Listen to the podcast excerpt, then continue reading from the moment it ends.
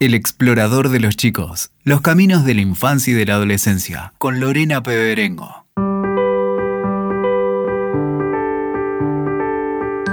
Muy bienvenidos al noveno episodio del explorador de los chicos.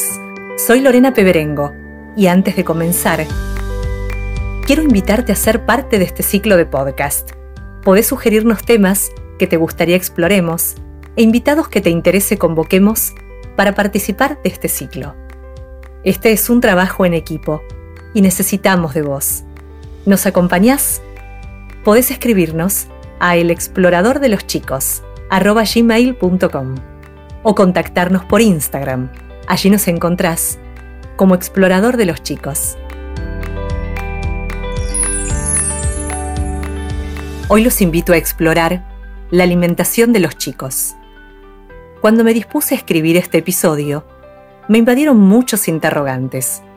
Me pregunté si al igual que la lectura, cuando un niño ve a un adulto leer y se siente convocado, con la alimentación sucedía lo mismo. Si los chicos nos ven comer alimentos saludables, ¿asumirán una alimentación sana? Pero, ¿qué es alimentarnos bien? ¿Hay una dieta ideal que puedan incorporar todos los chicos? Hidratos de carbono, lácteos y azúcar. ¿Hay que dejarlos de lado? ¿Cuántas veces por día los chicos deberían incorporar alimentos? Las preguntas se sucedían sin respuesta y percibí que necesitaríamos más de un episodio para hablar de alimentación. Sí tuve una certeza, que los adultos navegamos en un mar de interrogantes desde que nuestros hijos nacen en relación a la comida y nos encontramos desorientados acerca de cuál es el mejor camino. En este episodio nos ocuparemos del azúcar, ya que son los alimentos dulces los que más demandan los chicos en este tiempo. ¿Está en peligro la salud de nuestros hijos consumiendo tanta azúcar a la que hoy se considera el tabaco del siglo XXI? Te invito a bucear en este mar de interrogantes, en busca de respuestas.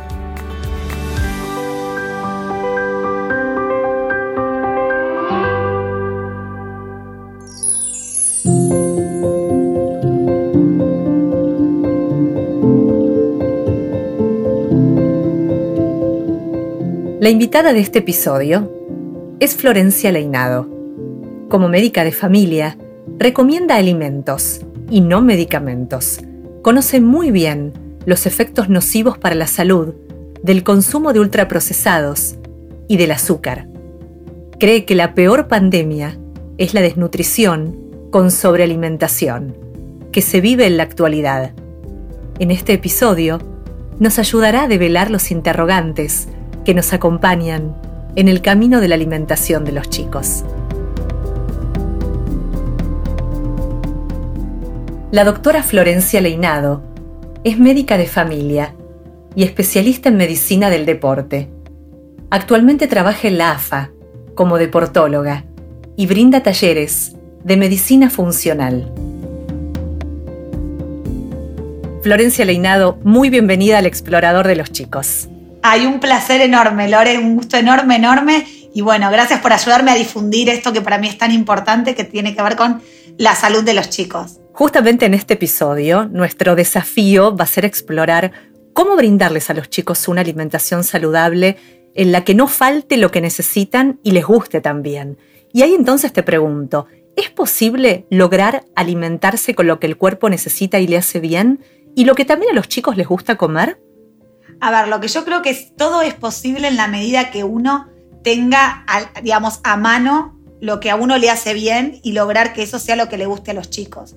Los chicos, digamos, son, bichos de costumbre, como digo yo. Así como un, bebé cuando vos le das la primera papilla te la escupe y uno machaca y machaca hasta que el bebé la come, esto es lo mismo. A veces hay que desandar el camino porque los chicos muchas veces, digamos, adquirieron hábitos que no son muy saludables, pero tiene que ver también que creo que este tema de la cuarentena es un momento en donde la cocina se vuelve un lugar amigable, donde el, sentarse a la mesa y la comensalidad empieza a ser más importante, porque ahora no es que lo más importante es, bueno, dónde nos vamos de viaje o, qué, o qué película vamos a ver o qué, o qué lugar fuera de casa. Es todo en casa. Entonces, yo creo que hay que tratar de buscarle la vuelta.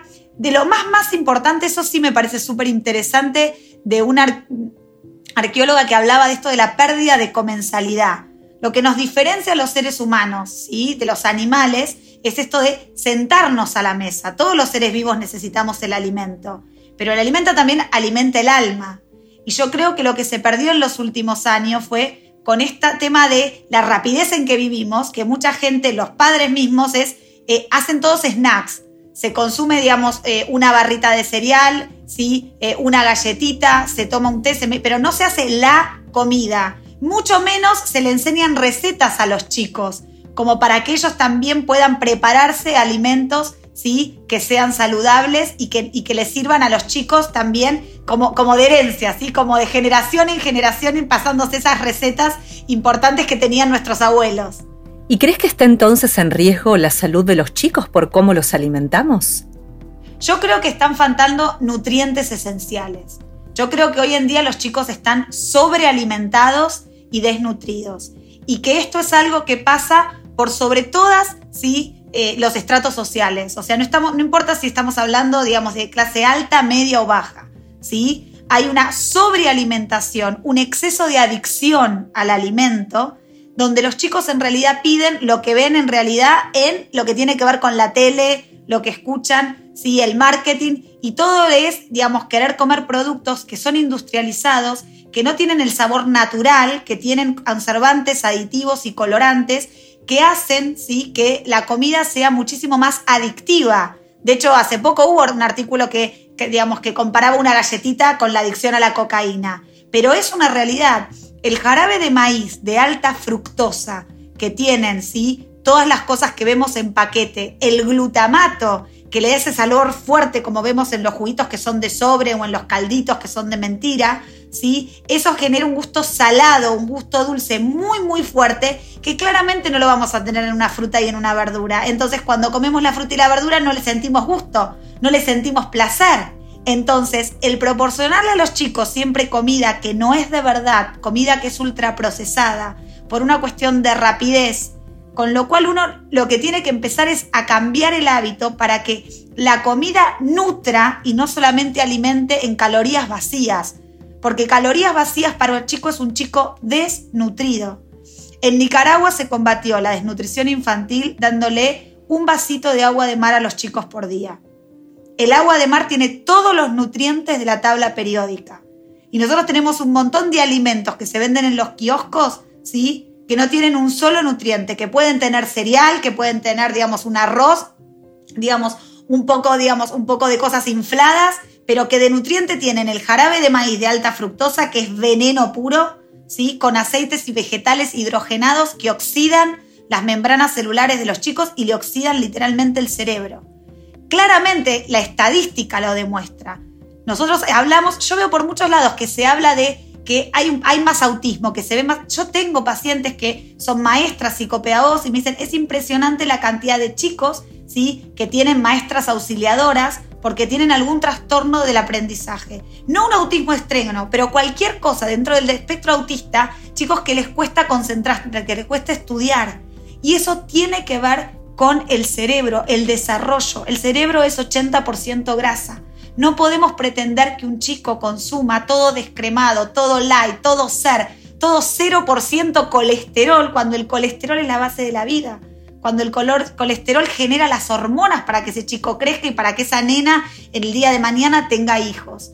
Entonces, hay una fobia literal a las, a las grasas, ¿sí? Que es una cuestión que no se puede creer de, digamos, de ese mito que se genera no de ahora, de, los años 70, que fue un famoso estudio de que se llamó de los siete países, con Ansel Keys, que hablaba de los países en donde mayor consumo de grasas había, ¿sí? más enfermedad cardiovascular había, pero la realidad es que nunca se, evaluó bien que ese estudio evaluó 22 países y que Ansel Keys lo que hizo fue elegir los siete que él quería y que meten en las grasas todas las grasas, las grasas trans, las hidrogenadas, como que te diga el aceite de coco que es en polvo, junto con el aceite, digamos, eh, que tiene que ver hidrogenado, sí, o de maíz recalentado 20.000 veces que puede tener un local de comida rápida, que claramente no es lo mismo.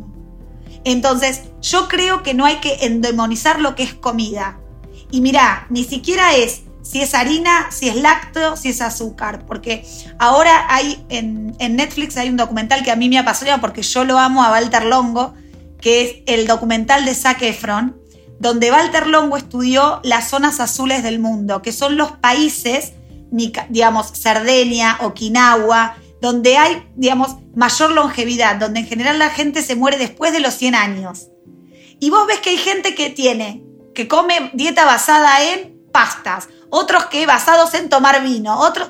Y la verdad que lo que tienen en común es que tienen un objetivo de vida, que los ancianos son respetados y que uno quiere llegar a viejo, ¿sí? Que se juntan con amigos, que cuando hacen pastas las hacen todos juntos y las abuelas le enseñan a las hijas y las hijas, ¿sí? Digamos, a los nietos. Y entonces vos ves que hay un disfrute de la comida. Ahora, lo que no ves en ningún lado en ese documental, en ninguna isla, de ningún lado, es el kiosco, es la gaseosa, es el estar pendiente del edulcorante. ¿Entendés? Entonces, yo creo que no hay que endemonizar y que hay que ser, sí, digamos, muy cautos en lo que nos están vendiendo. Es como, viste que las carteras de marca vos las podés comprar en el lugar que son o en el barrio chino.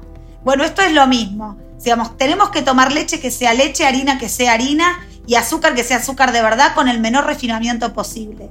Yo no soy anti harinas o, anti lácteos, ¿sí? Pero a mí me parece que cuando yo como una vaca, me encantaría que a la vaca, La traten bien, le dejen tomar sol, esté en el pasto, ¿sí? Y que no la metan en un feedlot uno al lado del otro comiendo porquería porque después la revienta el intestino porque el intestino de la vaca no está preparado para comer cereal y lo que tengo es una carne impregnada de Escherichia coli y después somos país número uno en síndrome urémico hemolítico. Entonces tiene que ver con que qué come el animal que yo como y qué me meto yo a la boca. Es empezar a tomar conciencia y que, a ver, uno puede no drogarse, no tomar alcohol, pero no puede no comer. Entonces uno no puede decirle a los chicos, esto no, esto no, esto no. Los chicos tienen que comer y tienen que saber muy bien qué comer y qué no. Y no lo saben porque ni siquiera los padres muchas veces lo saben. Pienso en, las múltiples infancias como niños hay. Hay muchas realidades ¿no? en lo que hace a diagnósticos y estado de salud de niños y adolescentes. Y ante esta realidad tan diversa, nos encontramos los adultos con esta falta de información que vos marcás, muy desorientados muchas veces acerca de qué dieta tomar como ejemplo, ¿no? Para seguir para nuestros hijos. Y creo que el confinamiento justamente desplegó un nuevo escenario para este hambre emocional, en el que niños y adolescentes están canalizando ansiedad, angustia a través de la comida. Entre clase y clase se escucha decir, mamá, ¿me das algo rico? Y ese algo rico es algo dulce. ¿Qué opinión tenés con respecto al azúcar que mencionábamos, hoy se cita como el posible tabaco del siglo XXI. Lo que pasa que hay una cosa que es importantísima, ¿sí? Cuando uno habla, por ejemplo, y volviendo al ejemplo de las zonas azules, una cosa es una región, un pueblo que nunca estuvo enfermo, que no es adicto, ¿sí? Y otra cosa es cuando yo hoy actualmente tengo una tasa, por ejemplo, de chicos con trastornos del espectro autista de 1 en 68, cuando en 1970 teníamos uno en 10.000, ¿sí? Y la OMS dice que para 2025 uno de cada dos chicos va a tener un trastorno del espectro autista, que es un montón, el 50% de nuestros chicos. Entonces, si yo tengo un paciente que es adicto, lo que tengo que hacer es algo drástico. Y yo lo que creo que acá hay que sí hacer drásticos, porque si bien yo puedo entender que en la isla de Okinawa o que en Cerdeña, ¿sí? O que en Mykonos, en medio de Grecia, yo puedo elegir si quiero comer legumbres, cereales, azúcar de caña o leche. Actualmente tengo una composición en la alimentación que prácticamente el 100% de la composición del alimento de un chico y de un adolescente son hidratos de carbono, son azúcares. ¿Sí? Con lo cual tengo un grado de adicción impresionante. Una dieta variada quiere decir que tenga todos los nutrientes esenciales. Pero no quiere decir comer de todo, porque si no vale todo y entonces vale fumar o vale, entonces yo no es un poquito de todo, no es un poquito de todo, ¿sí? Hay cosas que no son comida Y eso no se debe consumir. Los edulcorantes no son comida, son conservantes. Así que un poquito puede ser. Yo prefiero que nada, ¿sí? Y si voy a consumir azúcar, azúcar que no sea refinada. Azúcar mascabo, azúcar de coco, ¿sí? Miel, que tiene un montón de nutrientes. Ahora, en muy poca cantidad, porque no dejan de ser hidratos de carbono. El hidrato de carbono no es un nutriente esencial. Hay que sacar ese mito de que el cerebro necesita azúcar. El esquimal vive en el Polo Norte con foca, pescado y ballena y nunca en su vida come azúcar. Entonces, lo que sí es esencial para producir hormonas y neuronas es grasa. Y en las casas no hay ni manteca, ni palta, ni frutos secos. Más allá, a ver, ni huevo, y cuando comen huevo tiran la yema, que es lo mejor que puede darte el huevo, ¿sí? Porque, a ver, como vos decías, hay diferentes realidades y uno adopta siempre, digamos, a la canasta familiar ¿sí? Obviamente que es muy difícil a veces decir vamos a alimentarnos con salmón, frutos secos y palta. Está bien, pero con un huevo duro por día y un poco de sal, sacamos de la desnutrición a los chicos. Yo tengo con la clara de huevo la proteína que necesita ese chico y ese chico no necesita una dieta hiperproteica, no necesita un excedente de proteína. Walter Longo lo dice mucho, se hicieron horrores en nutrición hablando tanto de dietas hiperproteicas, cuando en ningún lugar del mundo las dietas hiperproteicas aumentaron sí, la calidad de vida o la longevidad. Es más, el China Study es un estudio que se hizo sí, en China sí, por un emperador que se murió por un tumor y él quería saber por qué se murió. Y el resultado del estudio de China fue que la dieta era muy hiperproteica. Entonces, ni exceso de azúcar ni exceso de proteínas. Lo único que se puede no comer en exceso son las grasas. La manteca, el aceite de coco son grasas saturadas que me generan a mí hormonas y neuronas. Entonces yo sí creo que acá, por lo menos en Argentina, en Argentina, en Estados Unidos, ¿sí? Sacando las zonas azules de las que habla Walter Longo, hay que ser drásticos. Y como venimos desde 1970 hasta la fecha, aumentando en una cantidad desproporcionada el uso de hidratos de carbono, consumiendo todo sin grasa, ¿sí? Creo que sí hay que ser drásticos en que hay que empezar a inculcarle a los chicos grasa. Y en el momento que uno dice, ¿qué cosa puede ser dulce? Pero yo puedo hacer un creme brûlée, una lantilla, un flan con yema de huevo, leche de coco o crema en lugar de leche descremada, ¿sí? Entonces tengo que buscar hoy en día, gracias a Dios, con todo el tema de las redes, ¿sí? hay mucho sobre lo que son dietas low carb, high fat, que son las bajas en hidratos de carbono y altas en grasas saludables, ¿sí? donde uno puede hacer una dieta con un gran amplitud en cuanto a lo que es, digamos, recetas e ideas. Y mismo los chicos sacan ideas. Yo el otro día hacía un vivo con una paciente mía, con Lu, y se volvió como una chef profesional. Yo dije, Lu, te voy a poner en el Instagram, digamos, las recetas de Lu. Porque ella se hace, digamos, unos postres ella me dice, yo antes comía siempre dos titas, ahora cuando tengo algo dulce me hago crema con frutos secos y le pongo un poco de xilitol, ¿sí? O azúcar mascabo. Entonces los mismos chicos empiezan a encontrarle la vuelta, ¿sí? De que se puede comer rico pero saludable. Los snacks los reemplazarías en primer lugar, decías, por frutos secos. Esta es una alternativa. ¿Y qué más? Pensando en el colegio y en las meriendas y en los recreos. Tomates cherry, huevitos de huevitos de codorniz, el huevo duro, ¿sí? A ver, una fruta no es lo mismo llevar una manzana que llevar una barrita de cereal de manzana. ¿Sí? Entonces, pueden los chicos consumir frutas, pueden consumir cosas naturales. Sería buenísimo que en los colegios haya huertas, ¿entendés? Que se les enseñara, digamos, a cocinar. ¿Sí? Ahí, yo siempre hablo de, de Jaime Olivier, que es el que el chef que habla de las 10 recetas que salvarán tu vida y tiene una charla TED hermosa en donde le dice, los chicos tienen que salir del colegio aprendiendo a cocinar. Los chicos no saben, saben hacer la germinación del poroto, como digo yo, pero no saben cocinar. ¿Entendés? Entonces, la realidad, y que todavía en los colegios se enseña la pirámide vieja de alimentación, que la base tiene los hidratos de carbono, esa pirámide se dejó de, de aplicar desde el 2001, estamos en el 2020. ¿Cuál es hoy la pirámide nutricional que debemos seguir? Al revés, literalmente, Lore, arriba de todo están los cereales. La base son las verduras, lo verde, ¿sí? Después vienen todo lo que tiene que ver con las grasas, ¿sí? La palta, los frutos secos, la crema, la manteca. Después vienen las proteínas, ¿sí? Después vienen las frutas y después vienen las harinas, los cereales, las legumbres. no son un nutriente esencial, no podemos basar nuestra alimentación, es literalmente, digamos, dada vuelta lo que es la pirámide de alimentación. Y Harvard hace unos años ya sacó la leche de la pirámide de alimentación. No hay nada mejor que la leche materna, pero la leche materna es para el bebé y la leche de la vaca es para el ternero.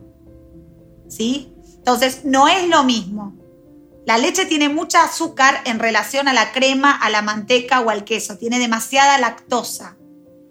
Entonces, demasiada es una cosa es que yo le pongo un chorrito de leche, otra cosa es que yo tome varios vasos de leche por día. Entonces, como todo, tiene que haber, digamos, un equilibrio. Y si voy a tomar leche, es importante que la leche, ¿sí? No leche descremada y le saco lo mejor que tiene la leche, que es la grasa. Porque además, teniendo una leche descremada, el nene no se llena. Entonces, en vez de tomarme una mamadera o un vaso de leche, me toma cinco. Porque eso es lo que pasa. La grasa da saciedad. Y cuando uno me pregunta de los snacks, los chicos no tienen hambre. O sea, un chico que a la mañana se come dos huevos fritos con manteca y se toma un café con crema o un mate cocido con crema o con aceite de coco, ¿sí? No es que llega al colegio y está famélico. Puede tranquilamente esperar al mediodía.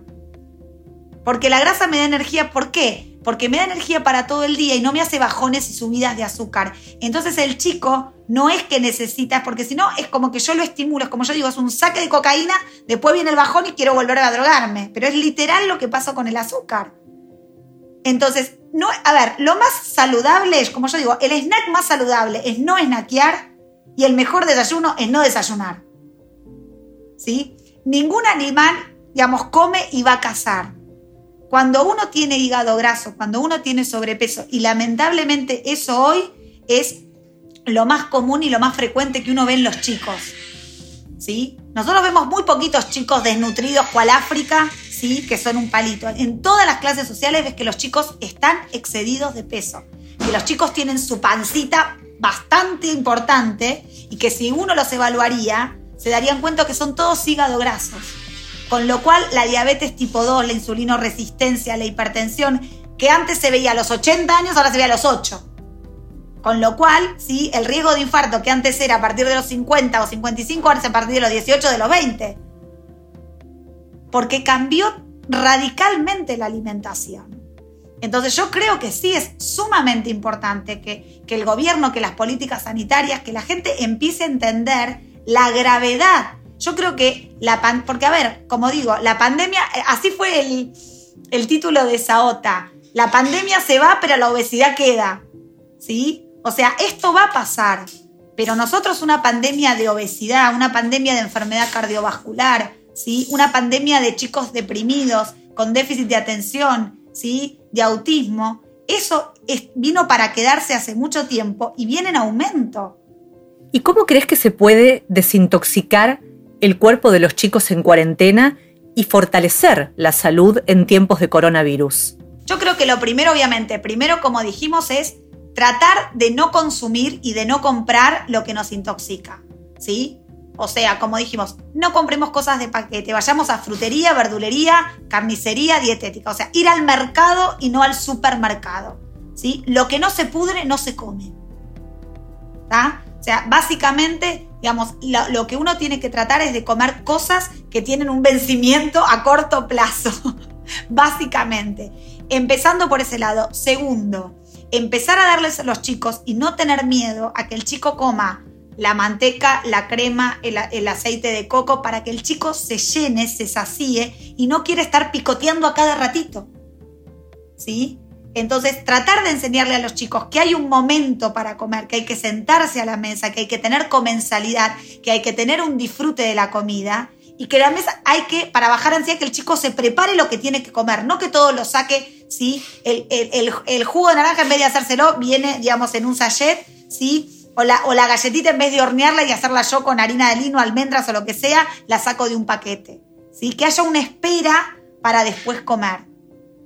Y obviamente creo que es eso lo más importante, la, limpieza que uno hace ayunando, esto de, de los ayunos intermitentes todas las religiones tienen ayunos. El ayuno es sanador. Esto decirle a la gente que para activar el metabolismo y aumentar el metabolismo hay que comer cada dos horas.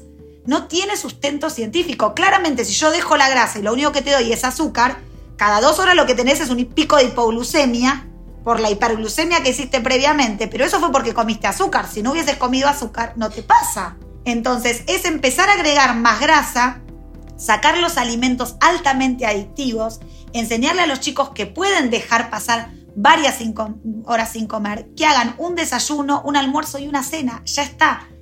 Quieren merienda, cuatro comidas. ¿Qué snack va en el medio? Nada, no hay snack.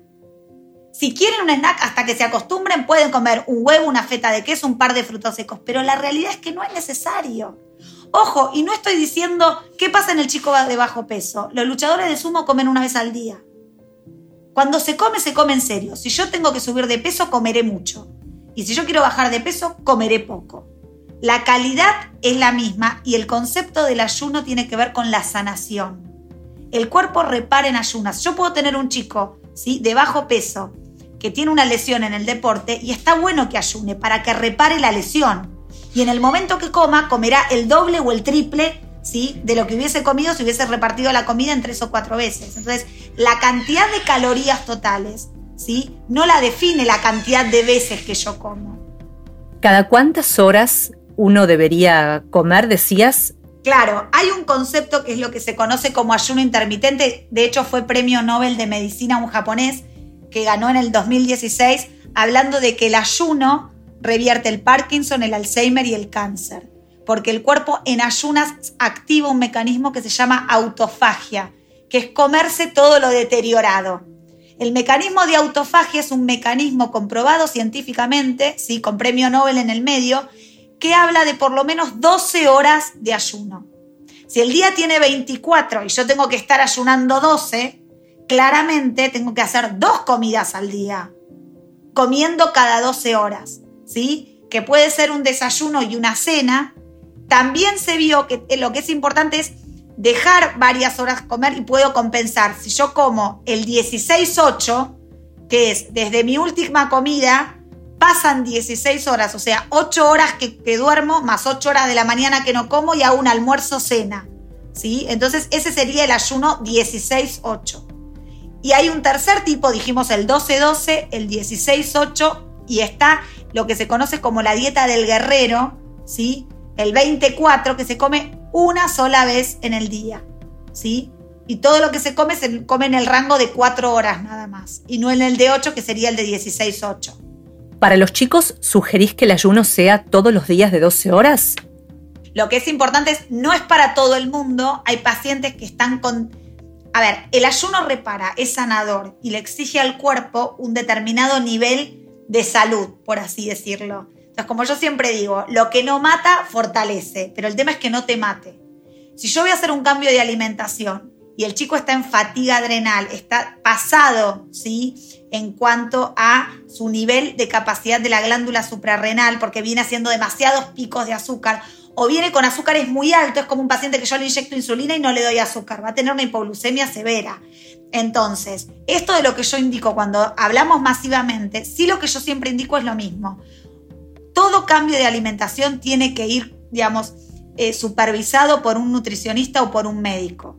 Ninguna mamá debería empezar en un chico a decir, yo le voy a empezar a hacer ayuno a mi hijo, yo lo voy a mandar a entrenar sin comer o yo voy a hacer un cambio de alimentación drástico. ¿Por qué? Porque, por ejemplo, yo digo, bueno, le saco el hidrato, le doy grasa, está bien. Pero ese chico no conoce la palabra grasa porque en la casa siempre fue todo verde, todo light, lo único que se consumió fue cosas sin grasas y la que se encarga de metabolizar las grasas es la vesícula. Y si un chico tiene vesícula perezosa completamente atrofiada porque nunca la usó, cuando coma grasa se va a sentir mal. Va a vomitar, no lo va a poder digerir. Entonces, no le di azúcar, la grasa no la digerió, no tiene energía. ¿Sí? La otra es cuando la gente te dice, pero me cae mal la En general la comida cae mal porque no se mastica. Porque una cosa es hay una cosa que es súper importante. Uno no le puede pedir al estómago lo que no hace la boca, como al intestino lo que no hace el estómago. ¿sí? Que eso lo hablamos el otro día. Es el 70% de la digestión debería ser en la boca. Si yo me sentara a comer con toda mi familia, ¿sí? Y cuando comemos todos masticáramos 20 o 30 veces la comida, la saliva puede destruir la comida y cuando llega al estómago, el estómago se mata de risa y lo absorbe. Pero si yo cuando como trago en lugar de comer porque estoy apurado y me meto un pedazo de carne en la boca y ni siquiera lo mastico una vez, sino que agarro un vaso de agua para deglutirlo, lo que tengo es un masacote que después la gente dice, ¿cómo y me hincho? Y pero escúchame, le metiste un pedazo de ladrillo al estómago. Entonces es súper importante que los chicos aprendan a comer. ¿Sí? Porque encima la palatilidad de todo lo que se vende de kiosco o galletitas vas a ver que en dos segundos se puede tragar, no necesitan estar masticando. ¿Sí? La comida de verdad se mastica. ¿Cuánto puedes estar masticando una zanahoria? ¿Cuánto puedes estar masticando una lechuga, un pedazo de carne? Ahora te la cambio. ¿Cuánto se mastica cualquier cosa que viene de paquete o una barrita? Entonces hay que aprender a masticar, hay que aprender que no es necesario tomar agua mientras estamos comiendo. ¿Para qué? Para que actúen bien las enzimas de la boca, de la saliva y que actúen bien las enzimas digestivas. Porque si yo la comida la, la diluyo en el agua que tomo, obviamente voy a tardar más tiempo en hacer la digestión y me voy a sentir pesada, inflada, hinchada. Entonces yo creo que son varias cosas que hay que aprender. Hay que aprender a comer, hay que aprender a que no es indispensable tomar agua mientras comemos, hay que aprender que como nos lleva tanto tiempo comer y masticar, no me voy a sentar a las dos horas a volver a hacer lo mismo, ¿sí? Hay que ver lo que es los dientes de los chicos hoy en día, ¿sí? La salud pasa por la salud de la boca, ¿entendés? Entonces, ¿por qué los chicos se llenan de caries? Porque viven consumiendo literalmente porquerías, azúcar pura, la grasa no produce caries, la proteína no produce caries, el azúcar te llena de caries y un chico generalmente come azúcar todo el día. Y no es que cada vez que termina el caramelo se lava los dientes. Entonces, no solamente la salud del intestino, sino que la salud bucal está en juego. ¿sí? Y la salud mental de un chico que tiene una adicción constante, estar pendiente de lo que va a comer. Sos deportóloga y no quiero dejar de citar la importancia de la actividad física en el marco de este confinamiento sumado ¿no? a, la, alimentación saludable. ¿Qué sugerencias podrías darle a los papás para los chicos y para los jóvenes que entran en otra etapa donde el cuerpo pasa a ser muy importante y los varones, en este tiempo más que nunca, están preocupados sobre qué deporte pueden hacer, cuándo empezar el gimnasio y demás? Yo creo que, mira, eh, toda falta de equilibrio es malo. Y yo lo que estoy viendo en los últimos años, ojo, y me encanta, yo aplaudo que la gente salga a correr, que vaya al gimnasio, pero lo que creo es que están todos pasados de vuelta. Que la gente va al gimnasio y cada vez está más horas metido en el gimnasio, que cada vez entre lo que corre en el trabajo también se mete a correr más y me parece que no hay un equilibrio. O sea, a mí me fascina todo lo que tiene que ver con, la meditación, con el yoga. Yo creo que falta eso. En los últimos años, en el alto rendimiento, se metió mucho ese tema, ¿sí? Del tema de, de tener un equilibrio. Digamos, si yo estoy, digamos, aceleradísima, la idea es que yo me tranquilice, me ponga a meditar y me ponga a hacer yoga, más que me ponga en una clase con música todo lo que da lo cual está bueno y es divertido. A ver, como yo te contaba, digamos, una de mis pasiones siempre fue bailar. Yo toda mi vida hice danza jazz, estaba en River, estaba con Noemi Coelho, con Holguín, bailaba en el teatro y soy la primera que cualquier pasito de cualquier lugar que vamos de vacaciones con mi familia se prende para hacer los, los pasos y me encanta. ¿Entendés? Y creo que uno tiene que tener un disfrute, pero me parece que la compensación está faltando. Me parece que la gente sale a correr y a hacer running, como pasó ahora, que salen y salen sin preparación y salen exigiéndole al cuerpo más del cuerpo puede dar. Y no hay descanso, ¿entendés? Entonces, yo creo, y más los chicos, cada vez los chicos quieren desde más chicos ir al gimnasio, lo cual no está mal. Mira, en, todo lo que tiene que ver con el entrenamiento como el CrossFit, ¿sí? Hay entrenamientos para CrossFit desde chicos de 5 años. Y es espectacular. O sea, no es que vos le vas a poner una pesa de 100 kilos. Obviamente teniendo, ¿entendés? Digamos, una cordura teniendo un buen profesor. Entonces, yo creo, como yo digo, yo si te gusta el fútbol no te voy a decir que hagas rugby, yo te voy a decir que hagas deporte. Y me parece que hay para todos los gustos. Uno puede bailar tango, hacer danza jazz, hacer danza clásica, hacer crossfit, hacer taekwondo, lo que uno quiera. Lo que tiene que saber es que no tiene que ser algo que, si yo empiezo a hacer una actividad física y me duele todo, ¿sí? me, me lastimo, me lesiono, no puedo dormir bien, tengo que estar pensando qué no estoy haciendo bien, qué cosa no estoy compensando, ¿sí? Entonces me parece que hay que empezar a darle, digamos, mucho más, eh, escuchar mucho más al cuerpo, ¿sí? Hay gente que realmente, yo lo que digo es, si vos querés que un chico crezca, mándalo a dormir. O sea, los chicos crecen cuando duermen, pero es verdad, es como decían los abuelos, la hormona de crecimiento se segrega a la noche, no cuando el chico está en el gimnasio. Entonces no me sirve de nada que un adolescente se quede jugando con la PlayStation hasta las 4 de la mañana y al otro día se mate 3 horas en el gimnasio, porque no le va a servir de nada más para que romperse todas las articulaciones. Entonces, si yo quiero que ese chico crezca en altura y en masa muscular, que duerma cuando tiene que dormir, que juegue a la play a la mañana. ¿Sí? Entonces me parece que en eso hay una cuestión de que es completamente ilógico, que no lo entienden ni los chicos y no lo entienden ni los padres. Entonces me parece que se están salteando esas etapas, que uno no se está dando cuenta de eso, que tenés, digamos, prioridades, que uno se preocupa mucho si el, si el chico va o no al gimnasio, pero no a qué hora se está acostando. Yo el otro día hice un vivo con Gaby, que es una oftalmóloga, ¿sí? que decía que el 90% de los chicos digamos, en Japón son miopes. Y tiene que ver con que es impresionante la cantidad de horas que los chicos están con el celular, con la computadora. Cuando uno habla de la importancia de del omega 3, de la grasa saludable, que eso hay que suplementarlo, pues nosotros no comemos salmón de Noruega, no tenemos esa, esa calidad de omega. El 60% se la lleva la retina, el ojo, ¿sí? Y cuando uno habla del ritmo circadiano, ¿por qué las mujeres menstruamos todos los meses? ¿Por qué dormimos a la noche y nos levantamos a la mañana? Porque hay un reloj biológico, ¿sí? Y cuál gallo que te dice, ¿sí? Cuando es de día y cuando es de noche. ¿Cómo va a haber un reloj biológico si yo estoy las 24 horas mirando una computadora y por ahí nunca vi durante el día la luz del sol? ¿Cómo puedo pretender yo que mi cerebro sepa cuándo es de día si no entiende la diferencia entre el día y la noche? Si no hubo una diferencia de luz entre el día y la noche. Entonces, eso es como vivir en un jet lag constante. Entonces, uno se preocupa si el chico fue al gimnasio, pero en general el gimnasio es adentro de un gimnasio, en un lugar encerrado o en el edificio o adentro de la casa. Y uno se preocupó hoy si los chicos hicieron la clase de gimnasia del colegio, pero no si el chico salió a mirar el sol por la ventana, aunque sea una vez al día.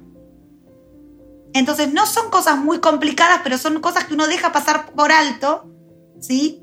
Y que sí hacen a la diferencia de la salud de los chicos. Y Florencia, ¿hay literatura que puedas sugerirnos para poder profundizar en todo lo conversado en este episodio? Mira, primero voy a empezar por nosotros, así que vamos a decir tipo los argentinos. Primero yo creo que, que los libros de, de Sole Barruti, Mal comidos y mala leche son excelentes, ¿sí? como referencia de todo lo que tiene que ver con el ultraprocesado. Creo que Maque es una genia. Maque hizo un libro que se llama Cocina Biomédica. Ella es cocinera chilena, vive en Argentina.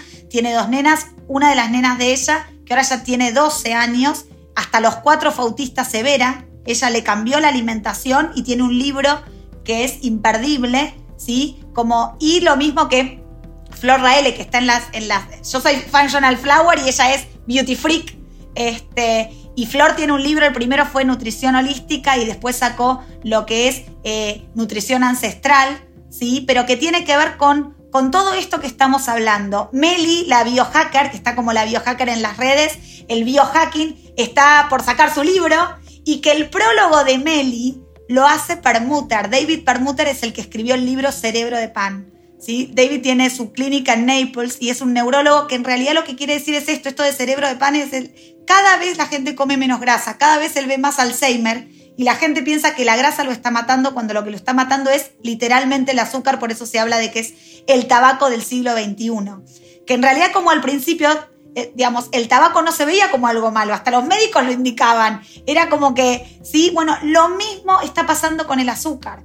Uno no se le ocurre comprarle un paquete de cigarrillos a un chico, pero uno sí le compra, digamos, digamos, una barrita o una gaseosa pensando que porque es baja calorías o porque tiene un edulcorante es mejor o es más saludable.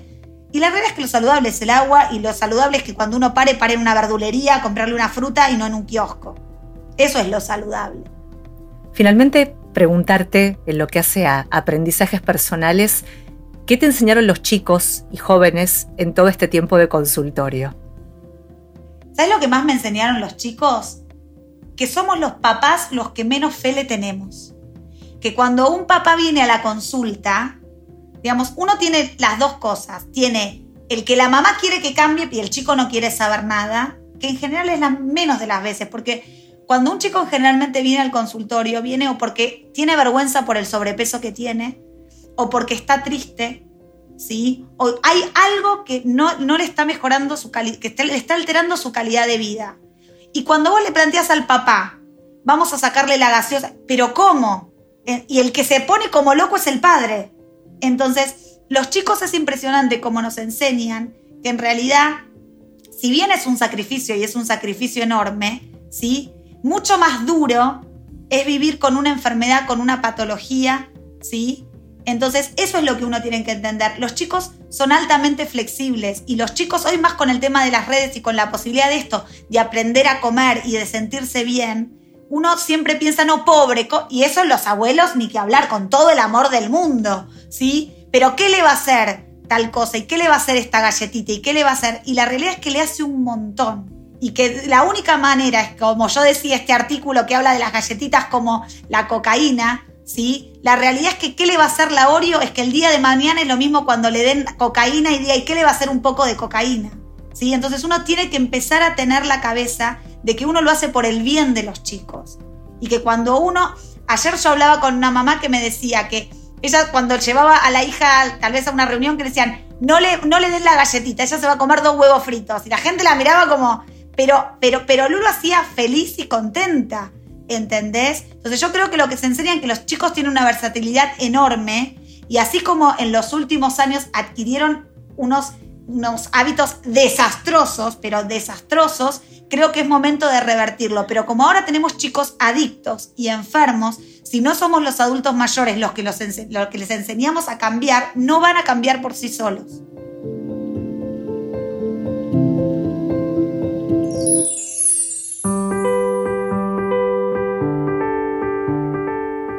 A Florencia Leinado, la biología y la genética siempre la apasionaron.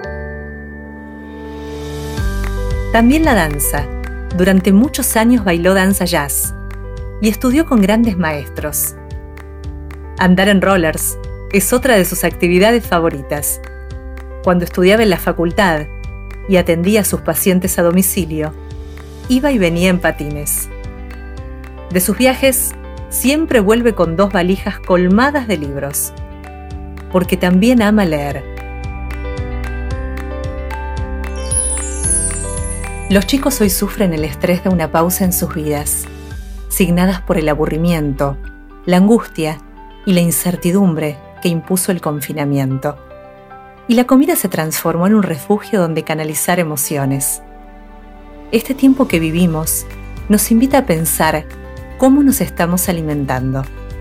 Y es una oportunidad de ocuparnos con más conciencia de lo que comemos, de explorar las propiedades de los alimentos que consumimos, de aprender sobre nutrición, de enseñarles a los chicos a cocinar saludablemente, de recuperar la comensalidad y conversar acerca de la importancia de alimentarnos bien para tener una mejor calidad de vida. Muchísimas gracias por compartir tus conocimientos sobre la alimentación consciente y por animarnos a reflexionar acerca de cómo estamos alimentando a los chicos. Nos has dado la oportunidad de alcanzar una mejor calidad de vida si nos enfocamos en alimentarnos saludablemente. Muchísimas, muchísimas gracias a vos, Lore, me encantó. Los invitamos a seguir conectados en Instagram. Nos encuentran con el nombre Explorador de los Chicos, y también en Instagram en explorador-cultural. No olviden enviarnos los temas que les gustaría que exploremos en próximos episodios. Nos reencontramos muy pronto. Hasta entonces. Escuchaste El explorador de los chicos. WeToker. Sumamos las partes.